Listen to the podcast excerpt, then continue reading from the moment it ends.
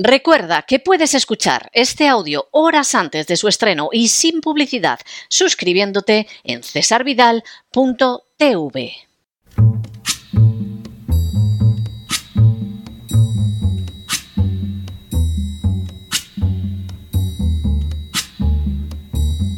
La voz con César Vidal, desde el exilio. When the night has come and the land is dark and the moon is the only light we'll see. No, I won't be afraid. Oh, I won't be afraid just as long as you stand, stand by me. Muy buenos días, muy buenas tardes, muy buenas noches y muy bienvenidos a esta nueva singladura de la voz. Soy César Vidal, hoy es el jueves 7 de diciembre de 2023 y me dirijo a los hispanoparlantes de ambos hemisferios, a los situados a uno y otro lado del Atlántico y del Pacífico y como siempre lo hago desde el exilio. Corría el año 1968 y más concretamente el día 7 de febrero, cuando las Fuerzas Armadas de los Estados Unidos, utilizando bombas, cohetes y napalm, devastaron la mayor parte de la ciudad survietnamita de Ben Tre, causando la muerte de centenares de civiles que vivían en la misma. Con posterioridad, en el curso del mismo día, un oficial americano dio a Peter Arnett, un reportero de la Associated Press, una descripción de la operación que resultaba a la vez sobrecogedora y reveladora, y que además acabaría convirtiéndose en la frase de apertura del reportaje escrito por Arnett. It became necessary to destroy the town to save it lo que podría traducirse como se hizo necesario destruir la ciudad para salvarla. La frase, que se convertiría en una de las más infames de la historia universal de las guerras, se limitaba a resumir la visión del bando americano una vez que las tropas del Vietcong se habían infiltrado en esta ciudad del delta del Mekong, situada a unos 90 kilómetros al suroeste de Saigón. Para desalojar al enemigo, el mando americano consideró no solo legítimo, sino incluso obligado, bombardear la ciudad a sabiendas de que morirían fundamentalmente civiles indefensos e inocentes. El resultado final de esa decisión fue la muerte de un millar de civiles survietnamitas, es decir, de supuestos aliados a los que se defendía, de unos 50 soldados survietnamitas y de 20 soldados americanos.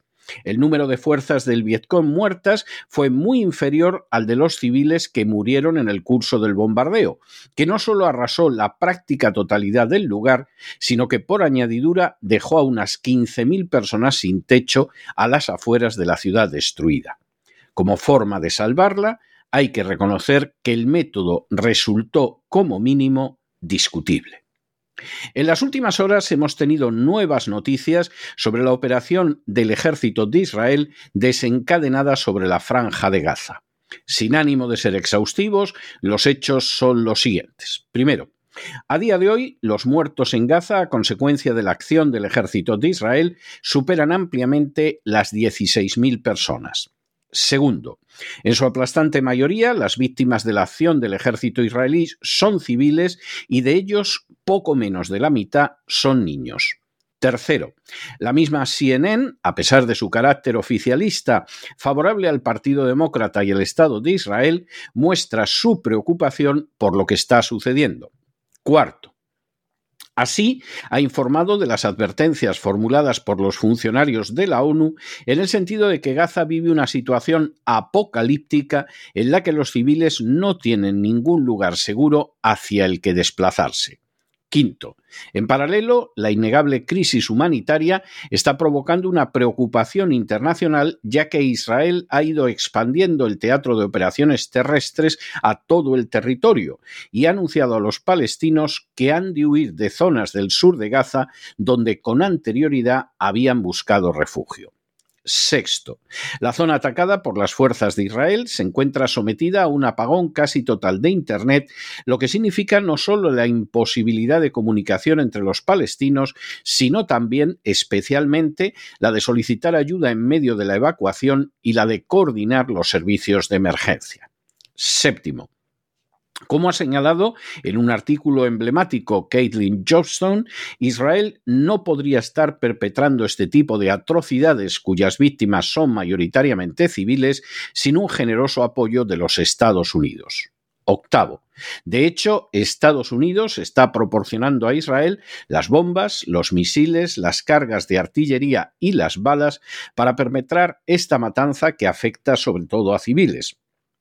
Por añadidura, lo está haciendo no vendiendo las armas, sino entregándolas en calidad de ayuda. Noveno. De hecho, la matanza acabaría mañana mismo si se decretara un embargo internacional de armas para los dos contendientes y Estados Unidos dejara de armar a Israel.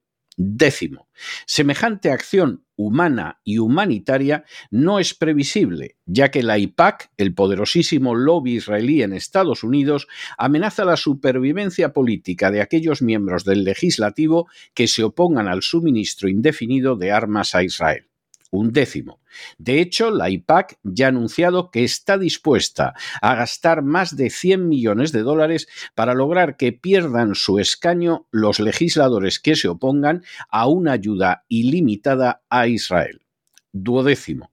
La acción de la IPAC se ve complementada con los intereses económicos del complejo industrial militar contra el que advirtió Eisenhower en su discurso de despedida de 1961. Décimo tercero, el complejo industrial militar logra vender sus arsenales que van destinados a Israel como ayuda, pero la cuenta la pagan los ciudadanos americanos. Y decimo cuarto, como una de las supuestas justificaciones de esta suma de iniquidades, la propaganda sionista nos advierte de que solo se pretende salvar Gaza de Hamas.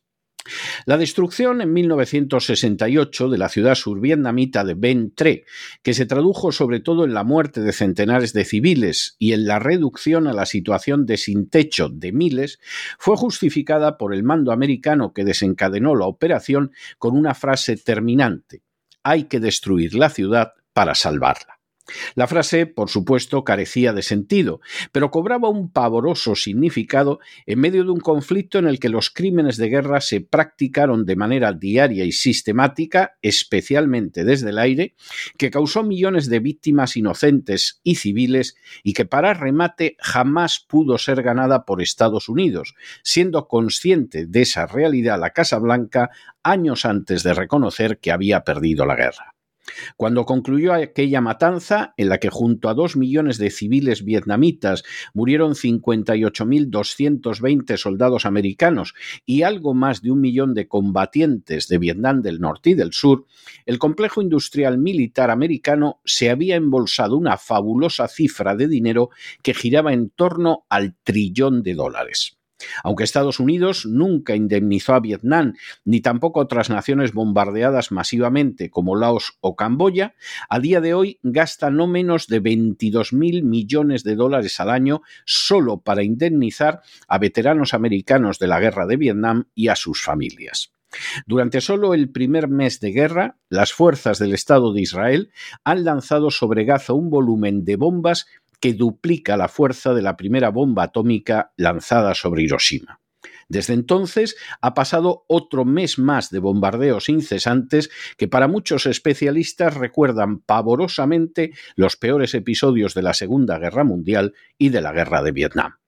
Por supuesto, la propaganda podrá hablar de que de esta manera se está salvando a Gaza de jamás, pero la realidad es que no hay un mínimo átomo de moral, ni de decencia, ni de humanidad en esta matanza.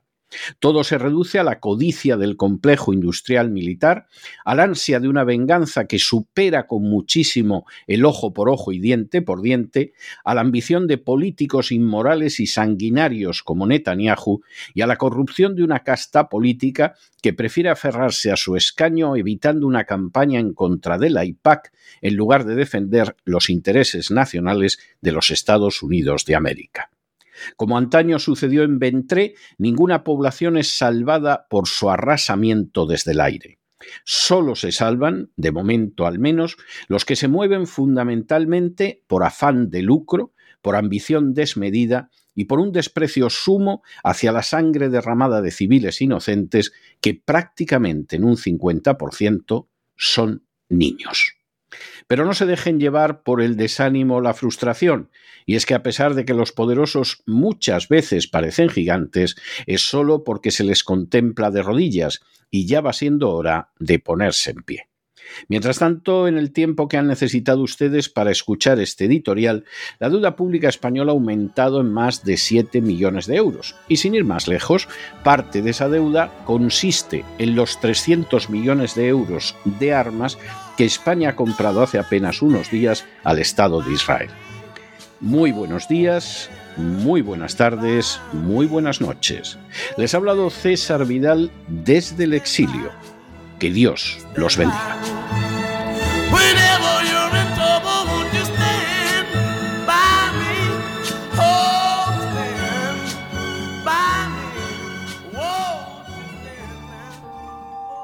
Esta sección está patrocinada por crowdfunding con el siguiente mensaje.